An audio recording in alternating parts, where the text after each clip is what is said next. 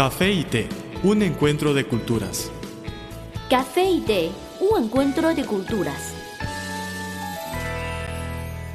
Café y té, un encuentro de culturas, le agradece por la sintonía. Lola Lee y Carmen González le reiteramos nuestro saludo.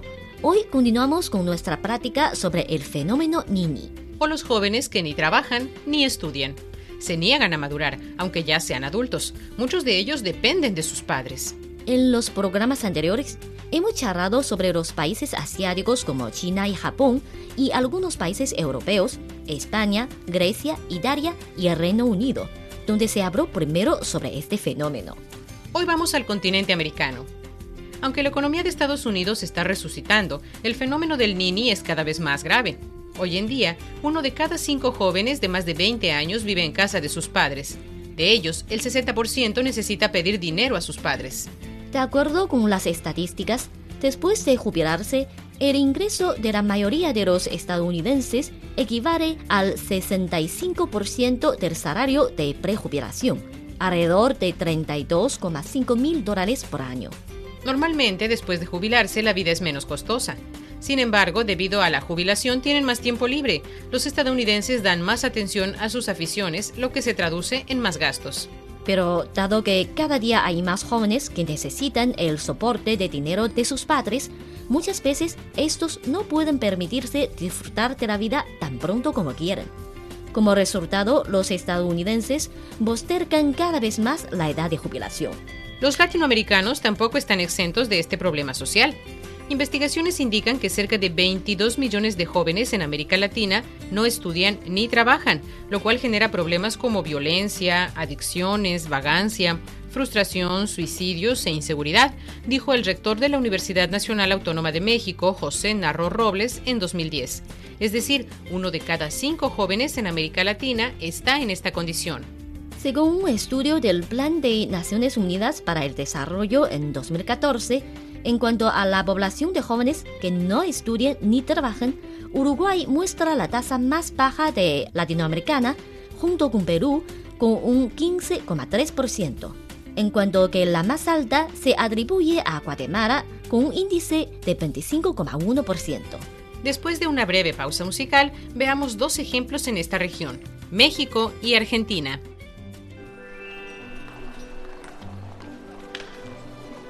Había una vez una taza de café que rondaba sola por la barra de un restaurante. Pero un día apareció una taza de té y ambos se hicieron amigos. El encuentro de dos culturas se tornó en una mezcla de diversión. ¡Eh, eh! Y conocimiento. Esto es Café y Té, un encuentro de culturas.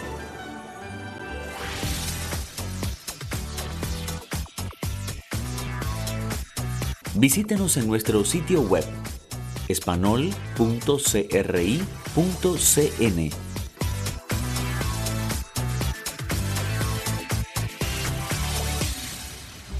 Nos complace muchísimo que nos sigan regalando su compañía en esta jornada.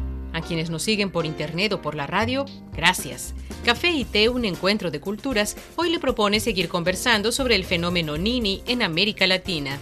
En 2014, México era el tercer país con el porcentaje más alto de Nini, jóvenes entre 15 y 29 años que no estudian ni trabajan, con un 24,4% según datos de la Organización para la Cooperación y Desarrollo Económicos, OCDE.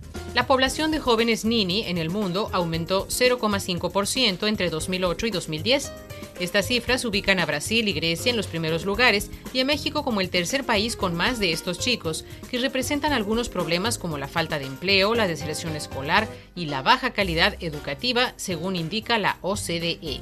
El especialista de la OCDE, Pedro Lenin García de León, señala que este segmento poblacional está compuesto principalmente por mujeres en México.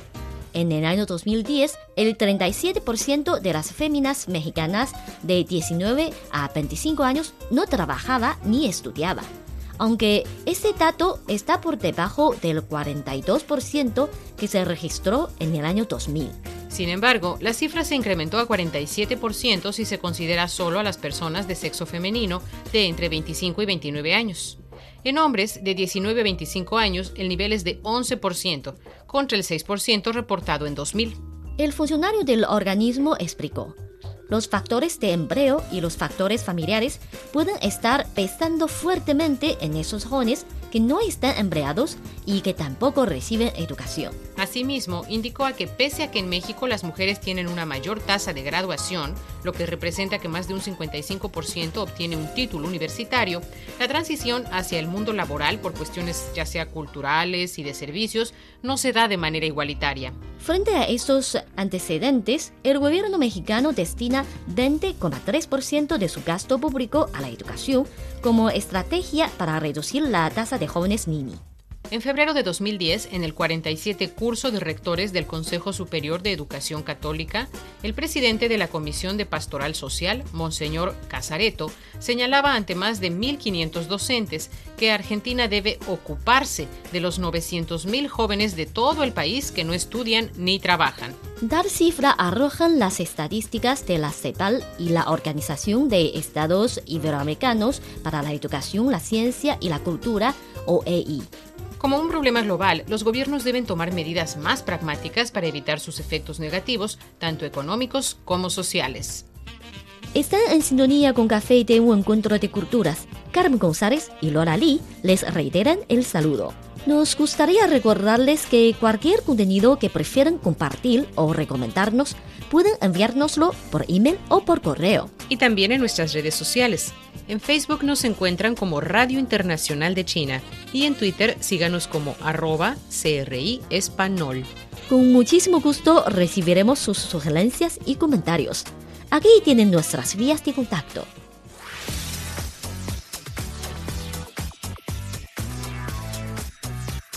Radio Internacional de China, una ventana abierta al mundo. Nuestro correo electrónico es spa.cri.com.cn o bien puede enviarnos una carta a la siguiente dirección. Departamento de Español, Radio Internacional de China, Avenida Shichinshan 16A, Código Postal 1040, Beijing, República Popular China.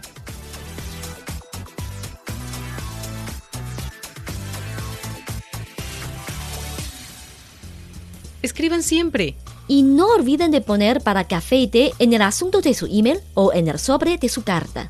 Nos quedamos para nuestra próxima cita en este su programa Café y Té, un encuentro de culturas, un espacio hecho especialmente para ustedes. Hasta luego. Chao. El café es una de las bebidas más populares de Occidente. El té es la bebida tradicional de Asia.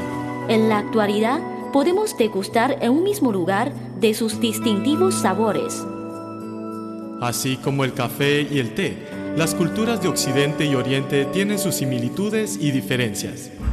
En nuestro programa podrá conocer algunos aspectos interesantes que estimularán sus conocimientos.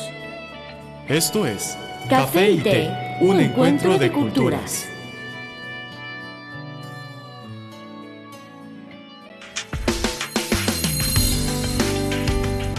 Visítenos en nuestro sitio web espanol.cri.cn